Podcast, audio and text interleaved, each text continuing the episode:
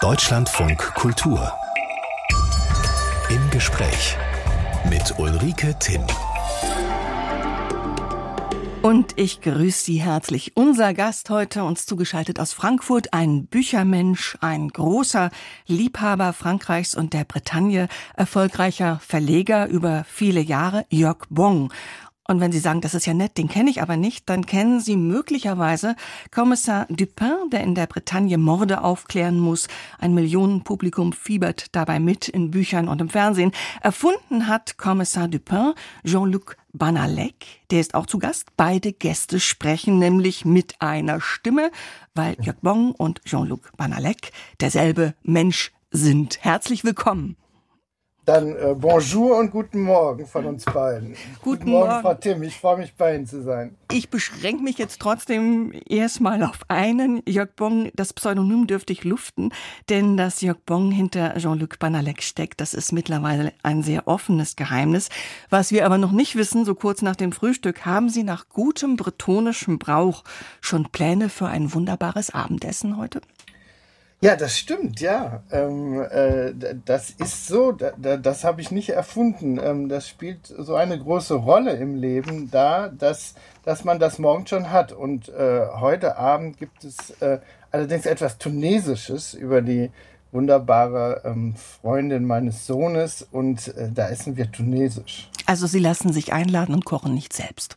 Heute Abend bin ich eingeladen und koche nicht selbst. Aber ich koche sehr gerne auch. Ja. Sie sind beide offenbar Feinschmecker, sowohl Jörg Bon als auch Jean-Luc Banalek. Sie haben dem Kommissar ja sogar ein Rezeptbuch geschenkt. Ja, also wobei man wirklich sagen muss, äh, viele von Ihnen werden das wissen, in, in Frankreich und in der Bretagne insbesondere äh, ist das halt was anderes mit dem Essen. Das, das ist so zentral ein Teil des Lebens äh, und der Kultur und große Köche, große Weinemacher und so, das sind ja Künstler in Frankreich. Die haben ganz anderen Status und das Essen spielt nun mal diese Rolle, so dass ich mit absolutem Realismus arbeite, wenn äh, äh, das Essen in, in den Büchern und für Dupin diese große Rolle spielt. Also es bildet doch sehr ab, wie das real ist. Viele prominente Autoren hat Jörg Bong als Verleger begleitet. Judith Herrmann, Richard Powers, Roger Willemsen. Parallel dazu schreibt er seit langem Krimis. Der verschrobene Kommissar Dupin, der aus Paris an die Bretagne strafversetzt wurde. Das ist seine Figur, geschaffen dann unter dem Namen Jean-Luc Banalek. Herr Bong, warum durfte nicht Bong draufstehen, wenn Bong dort drin ist? Ach, das ist was, am Anfang war das was Intimes für mich. Das ist eine alte Leidenschaft, das mit den Krimis, so altmodische Krimis, sie zu lesen. Und das war was, ja, eine verrückte Idee. Und irgendwie hatte ich, am liebsten hätte ich gehabt, es wäre für immer mein Geheimnis gewesen. Ist schon lange gelüftet. ist schon lange gelüftet, was einer, an einer Ehrung lag. Äh, sonst hätte ich es, glaube ich, nicht getan. Ehrung. Sie sind sozusagen staatlich geprüfter Liebhaber der äh, Bretagne. Sie sind nämlich Mäzen des Landes. ja. Kriegt man da einen Orden ja. oder was ist das?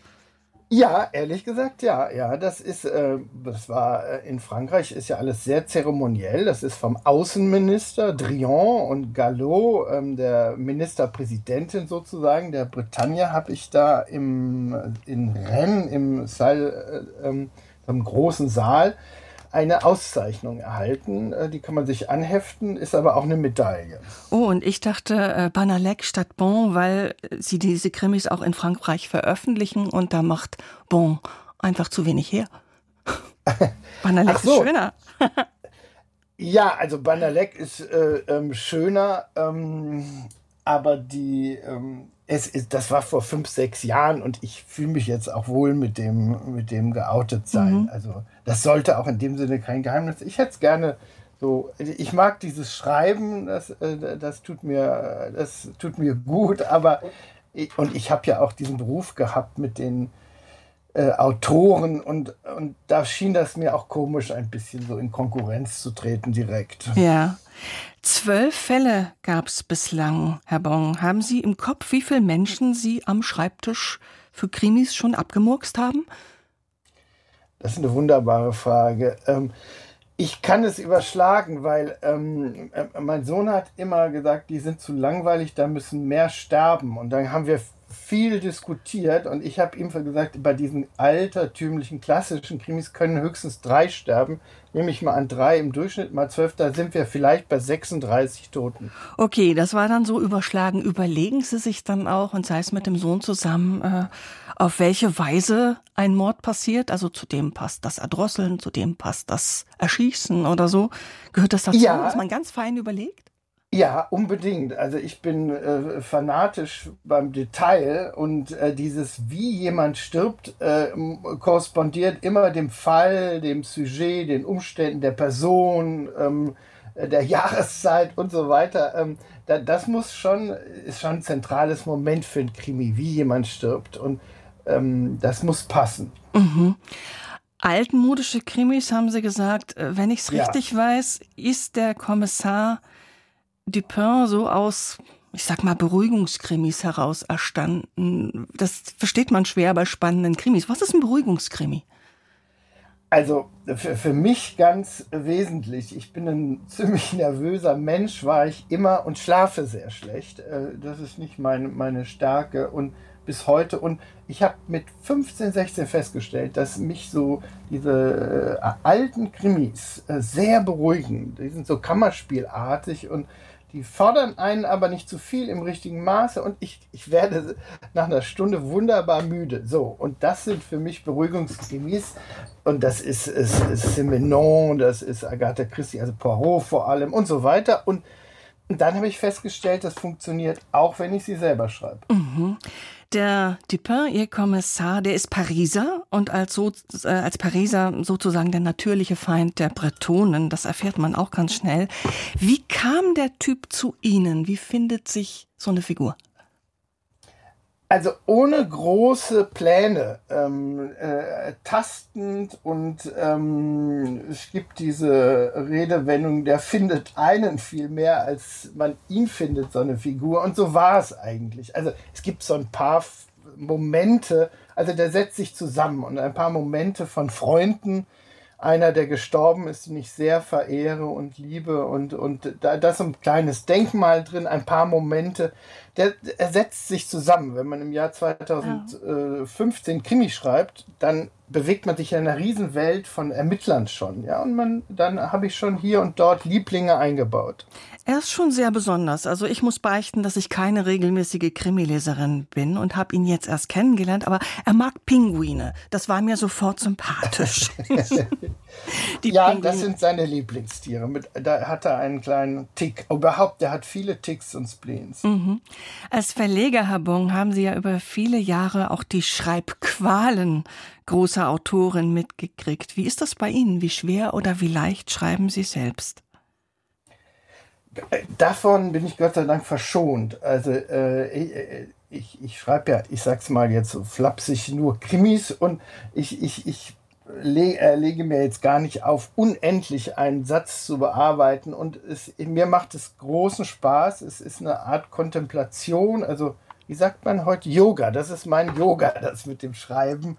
Äh, und es, es, äh, es erfüllt mich mit sehr viel Glück, ein großes Privileg, ja. Wow, Schreiben im Flow, an Schreibtisch setzen und es fluppt, das möchte ich auch mal erleben. Ja, ich brauche ja nicht mal einen Schreibtisch. Das ist das Wunderbare. Ich, ich schreibe ja die Krimis, die Bretagne-Krimis nur vor Ort und ich habe so ein ganz kleines, leichtes Notebook und die, die Idee war immer, äh, ich setze mich damit hin, in ein Café, in die Natur, ans Meer und ich bin eine Art Schreibmaschine und dann tippt die Bretagne, also was ich sehe, höre, rieche, tippt die Bretagne auf mir die Bücher. Ach so, und dann spaziert der Dupin im Kopf herum und sie schauen möglicherweise genau, auf Pinguine ja. und dann sagen sie, das muss er ja, heute Abend essen und so.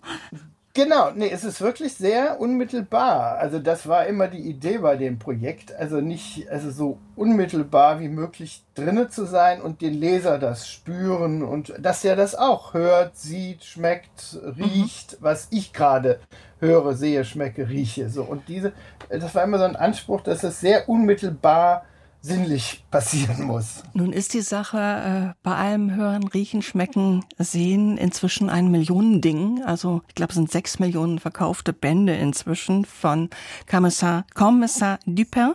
Hat der Fischer Verlag, Ihr Verlag oder zumindest Ihr ehemaliger langjähriger Verlag, nicht irgendwann mal gemosert, dass der Dupin nicht dort ermittelt? Ich meine, Sie hätten Banalek ja auch an Ihr Brötchengeberhaus binden können. Die Krimis haben sich ja doch als Geldgrube entpuppt. Da kann man ja auch mal mosern dann, wenn man Fischermensch ist. Aber der großartige Fischer Verlag, entschuldigen, wenn ich meine Liebe da so ausdrücke, aber die, die besteht natürlich nach wie vor. Der hat so viele große Autoren, ähm, die, die, die, die haben äh, eine unendliche Substanz, dieses wunderbare Haus. Und man, ich, das hätte ich nie gemacht, nie gewollt, nie gekonnt. Also ähm, dass meine Mitarbeiter, also als Verleger ha, habe ich da ja Verantwortung für meine Bücher und am äh, da arbeiten, das geht nicht. Das, das muss man dann trennen, ne? Das, genau, das muss man trennen. Und, ja. und bitte nie vergessen, niemand wusste, dass das ein solcher Erfolg wird. Das kann man nicht wissen und das wusste auch in dem Fall niemand. Also Sie haben das wirklich nicht geahnt, dass das ein Bestseller wird? Ich meine, nein, jeder Verlag, nein. jeder Verleger sucht nach dem Rezept dafür und dann schreiben Sie eine Krimireihe, es wird einer. Also dann denkt man doch, Sie kennen das Rezept.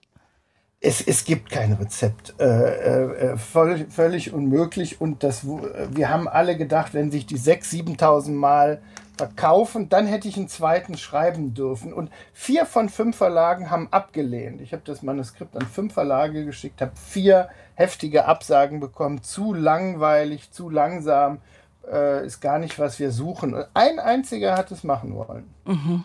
Und das war dann Kiwi und da sind sie dann gelandet. Ja. Jörg Bong ist unser Gast, Autor, Verleger und bekennender Frankreich-Liebhaber. Die Bretagne ist ihm ja zur zweiten Heimat geworden. Herr Bong, die Landschaft spielt ja bei Ihnen auch immer mit. In den Krimis sowieso, aber auch, ich glaube, für Sie selber das Licht, die Straßen, die Cafés.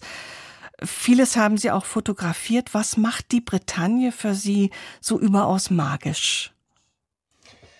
Ja, die Landschaften sind die Protagonisten eigentlich, also für mich. Und äh, es fängt immer mit einem Ort an, einem besonderen. Und was die Bretagne wirklich äh, so außergewöhnlich ähm, macht und so magisch, ist die Vielfalt. Ähm, die Bretagne, das ist Südsee manchmal, das ist manchmal ähm, reinstes Mittelmeer, dann ist es Nordschottland, dann ist es Irland, Holland, äh, ähm, die wechselt alle drei, vier, fünf Kilometer.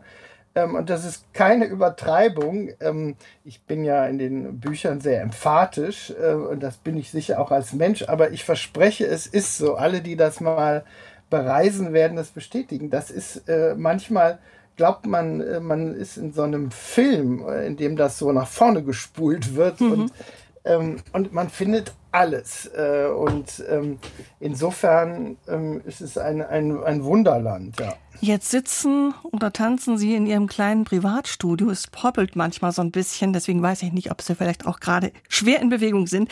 Aber wenn Sie im Moment die Augen zumachen, also wie es da riecht, schmeckt, klingt, das haben Sie sofort präsent? Das habe ich, ja. Sofort. Ja, sofort, ja, auch weil ich natürlich wirklich jetzt drei, vier Monate im Jahr da bin und ich habe ein verrücktes Erinnern an Sinneseindrücke und das, das, das ist dann sofort da, ja. Mhm. Also drei, vier Monate im Jahr. Im Sommer mhm. oder auch äh, bei Sturm und Wind?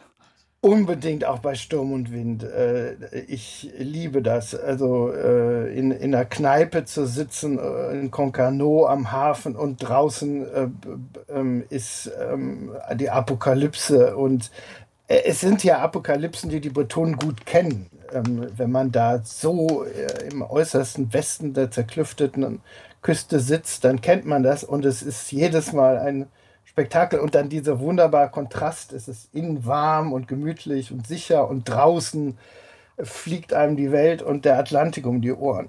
Mhm. Denn ich meine, das ist ja auch ein raues Fleckchen Erde, nicht? Und so richtig, ja, Sie sagen äh, Atlantik, ich meine, so richtig schön warm ist der nicht, ne? Der ist ordentlich in ja. Bewegung und.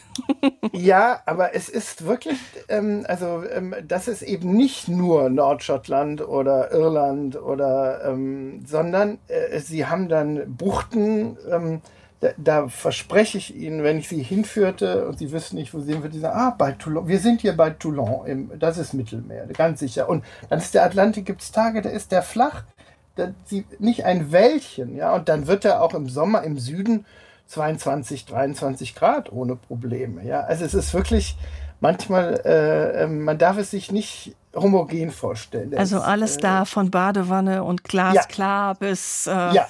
Komm bloß ja. rein und trinken Whisky, es ist draußen furchtbares Wetter. Korsika hat einmal Werbung gemacht, ein Riesenskandal in der Bretagne. Ähm, der, der hat ein bisschen Tourismusprobleme, da haben die eine Broschüre gemacht und auf die auf das Cover vorne einen Strand der Bretagne getan, mhm. weil sie fanden, das war der schönste Mittelmeerstrand, den sie finden. Das haben die Bretonen natürlich rausgefunden. Es gab einen riesen Eklat. Aber die Bretonen waren natürlich stolz, dass Korsika mit ihren Stränden als korsischen wirbt. Mhm. Ihr Kommissar de Pinhabon, der ist dahin strafversetzt. Und in Filmen bleibt er auch eigentlich immer der nervöse Pariser. In den Büchern, schönes Wort äh, von Ihnen, bretonisiert er nach und nach. Ermittelt bedächtig, verschroben. Ärgern Sie sich manchmal, wenn es größere Abweichungen gibt zwischen Film und Buch? Ganz und gar nicht. Ich, ich bin der Meinung, ähm, dass das dass zwei Dinge sind und dass die ähm, besonders gut werden, wenn sie unabhängig, also wenn der, der sie entwirft, sie entwirft auf das hin, was er machen will äh, und nicht sich um irgendeine Entsprechung bemüht. Also insofern, und die machen das fabelhaft und haben auch äh, einen fabelhaften Erfolg. Die, der wunderbare Produzent Matthias Lösel mit den Filmen.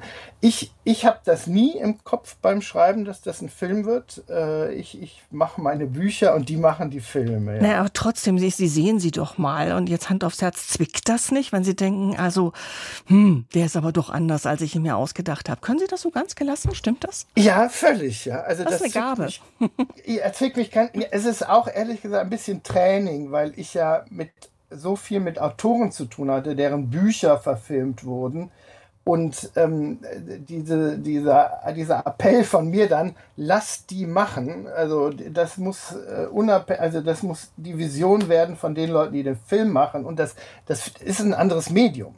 Mhm. Äh, und wie so oft, anderes Medium. Und wie oft staunen Sie darüber, dass auch die Franzosen lesen wollen, was ein Deutscher über die Bretagne schreibt?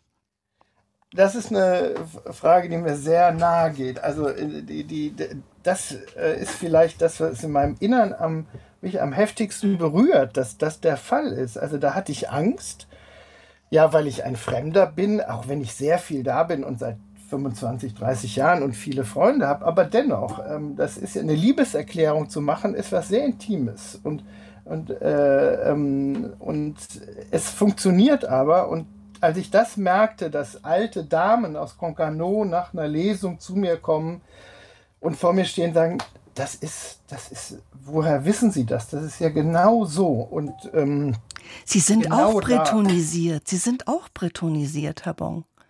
Ja, bin ich, ja. Und äh, da, da stehe ich auch zu. Das Ganze ist ja eine große Liebeserklärung, dieses ganze Projekt an die Bretagne. Und ich, ich bin bretonisiert und, und habe mich auch selber willig bretonisiert. Mhm. Äh, Kochen spielt eine große Rolle. In, für Sie, glaube ich, auch Kochen oder lieber Essen?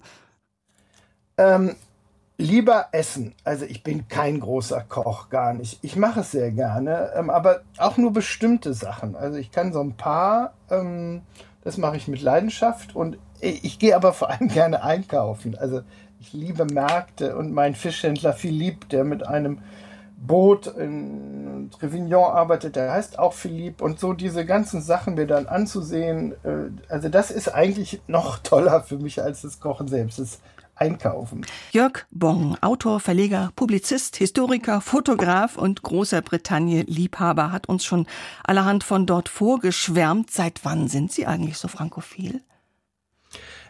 Immer schon, ich, soweit ich mich zurückerinnere. Mein, mein Vater ist holländischer Herkunft, meine Mutter belgischer Herkunft und da über diese belgische Familie gibt es auch das Frankophone, Frankophile und ähm, wir sind immer dahin gefahren und ähm, ich, ich habe immer auch schon ähm, mein Herz verloren gehabt an Frankreich. Aber es hat auch, ehrlich gesagt, ähm, ja, wie soll ich sagen, politische Gründe und, und ich, ich glaube sehr zum Beispiel an diesen Motor Deutschland-Frankreich in Europa, also da kommt viel zusammen. Mhm. Also nicht nur das Affektive, auch viele Überzeugungen tiefste von mir. Sie stammen vom Rhein aus Bad Godesberg. Ja. Da ist es nicht so weit nach Frankreich. Und Sie haben öfter schon gesagt, das ist mir aufgefallen, Sie würden sich in Dinge total reinsteigern. Wenn Sie das machen, dann bitte 200 Prozent und mit Leidenschaft. Ist das der hervorstechende Charakterzug von Jörg Bong?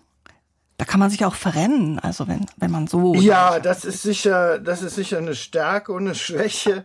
Ich kenne beide Seiten davon. Also Enthusiasmus ist schon so ein, mal vielleicht mein Hauptelement. Aber ich, ich sage dann immer, oder das will ich auch so, dass es ein reflektierter Enthusiasmus ist. Was ich überhaupt nicht mag, ist einfaches Schwärmen. Also Naivität ist auch nicht so meine Sache. Und deswegen die Kombination dann äh, sich begeistern, aber das in, in, in einem Kontext zu haben, auch der Reflexion unbedingt. Und ähm, mein Kopf ist mir auch sehr wichtig, aber ich glaube wirklich, dass man sich vertiefen kann und muss und dass das äh, sehr äh, reich ist, wenn man das tut, äh, sich verlieren und vertiefen gründlich sein. Und mein Kopf ist mir auch sehr wichtig. Das klaue ich Ihnen irgendwann mal.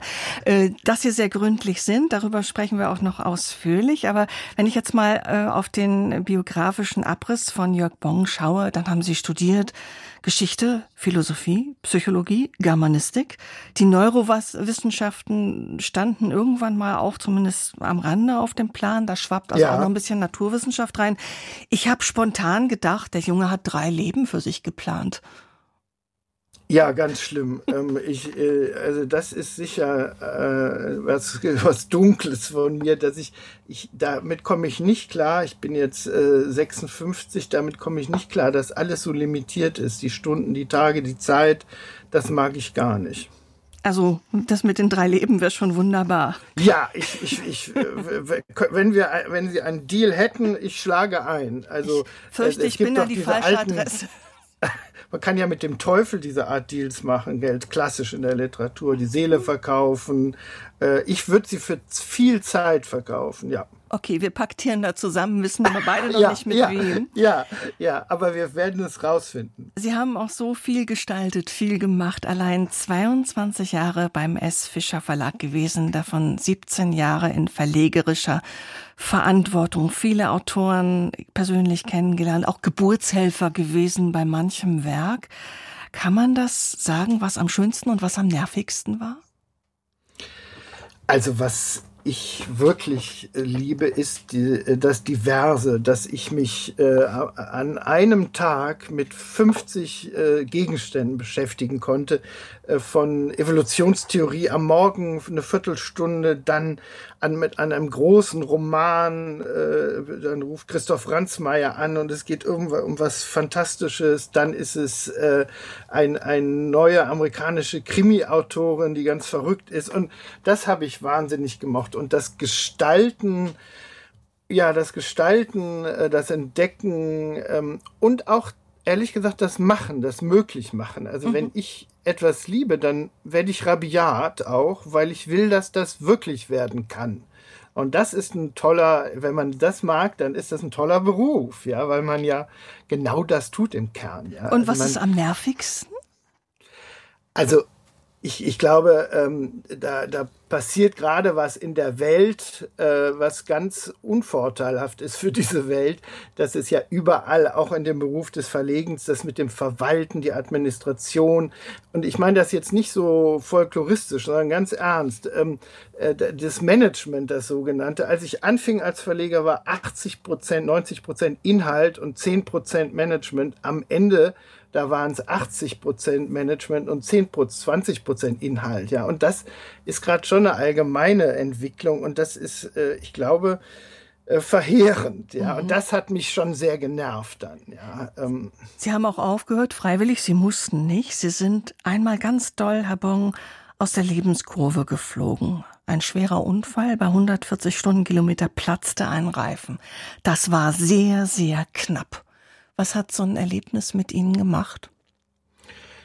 Ungeheuer viel, ja. Das, das war eine Zäsur, genau wie Sie das sagen. Ähm, das war ganz knapp, äh, eher unwahrscheinlich, dass wir das überlebt haben. Und das hat ähm, äh, als Metapher, wenn Sie so ein ähm, Magnet unter eine Platte machen und mit diesen Spänen, sowas hat das mit mir gemacht. Der Magnet war äh, in diesem Fall was ganz äh, Brutales, Negatives, aber mein Leben, also so, ich nehme mal ein Beispiel, zum Beispiel Freunde. Also was bedeutet was? So, das ist es. Was bedeutet eigentlich wirklich was? So, das war danach klar. Also da musste ich dieses, äh, äh, manchmal verliert man das ja aus dem Blick und ähm, und und und, dann wird es diffus und das ist nie gut und seitdem habe ich eine Klarheit, was Bedeutungen anbelangt, die ich in meinem Leben davor nicht hatte. Also, mhm. und darum geht es ja im Leben, um Bedeutung. Die frühen demokratischen Bestrebungen in Deutschland 1848, manche sprechen vom Märzaufstand, andere von Revolution. Jedenfalls war es ein großes Aufbegehren 1848, 49. Und darüber sprechen wir jetzt, weil Jörg Bong darin eines wirklich seiner Lebensthemen gefunden hat, darüber nachzuforschen, danach zu recherchieren.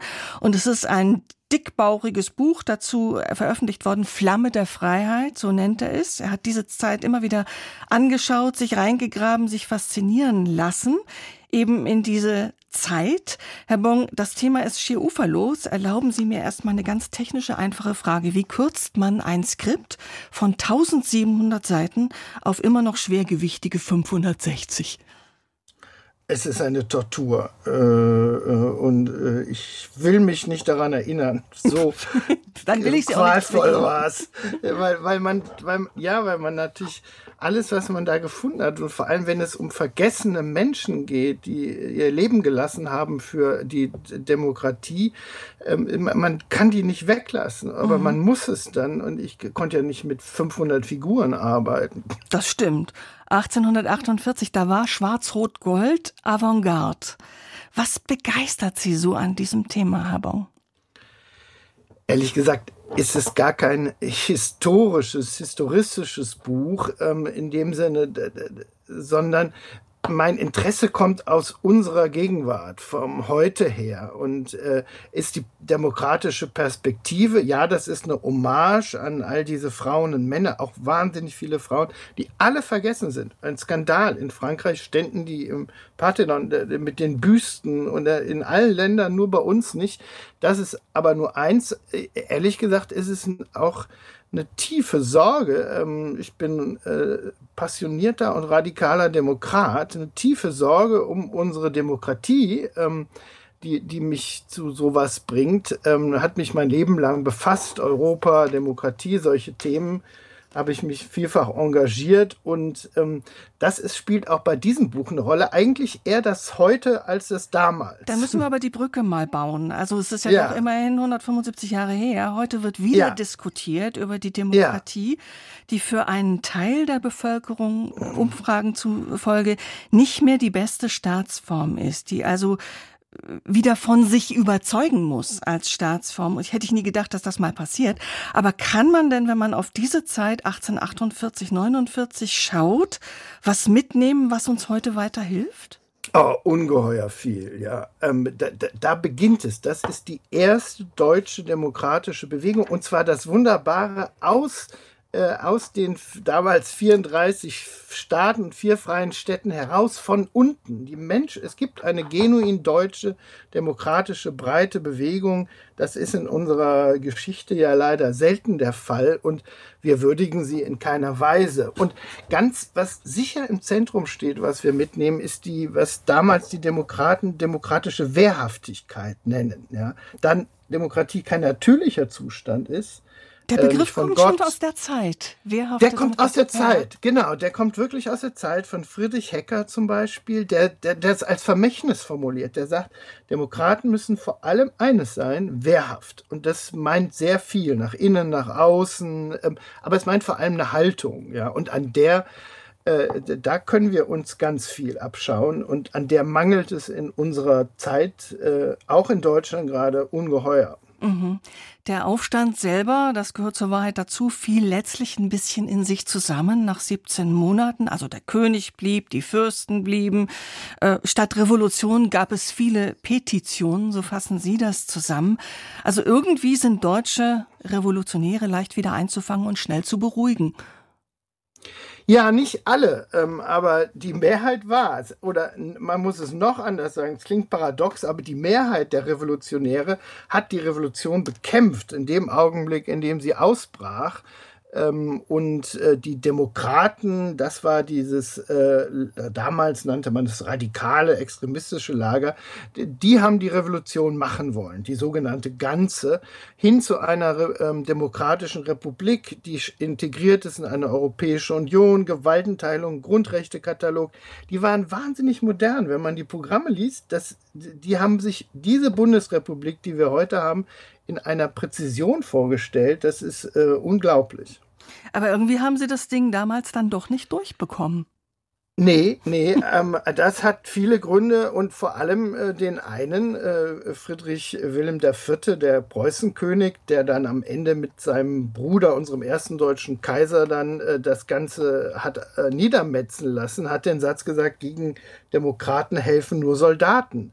Ja, das ist einfach äh, dann mit Militär und Gemetzel ist das beendet worden, mhm. diese Bewegung.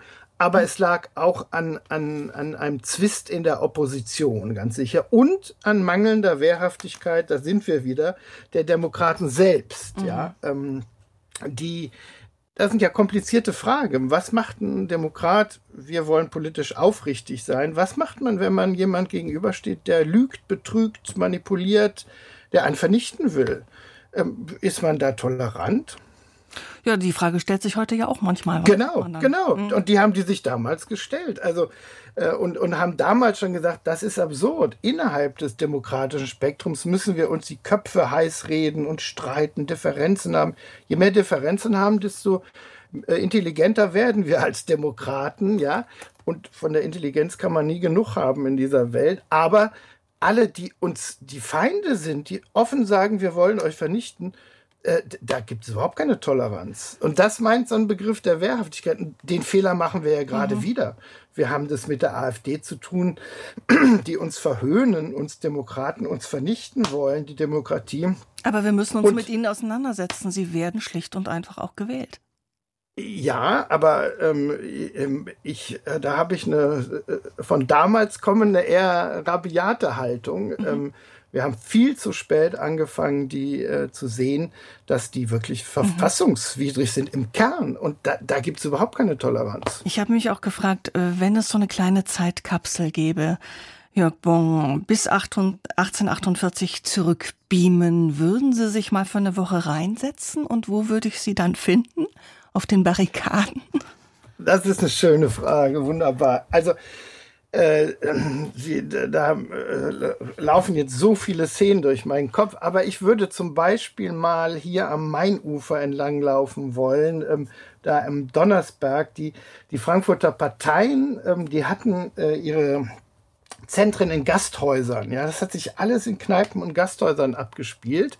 Und jede Fraktion hatte ihr Gasthaus. Und hier gibt es den Donnersberg direkt am Main und da lag besonders schön. Und da wäre ich mal gerne hätte ich mich reingesetzt und wäre da langgelaufen und hätte mal zugehört, wie die großen Demokraten da ihre mhm. Strategien schmiegen. Ein Heißsporn wie Sie hätte wahrscheinlich aufpassen müssen, dass er nicht ganz schnell eingelocht wird in dieser Zeit. Ja, ja, das hätte mir durchaus passieren können, ja. Mhm.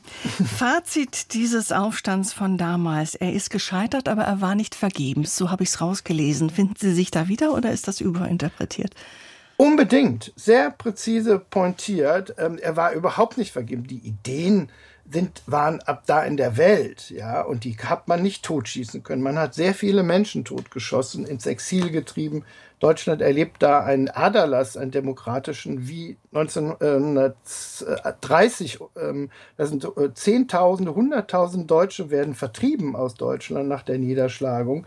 Und die fehlen dann, ja. Die gehen nach mhm. Amerika, die meisten, und werden da Superstars, 48er heißen die.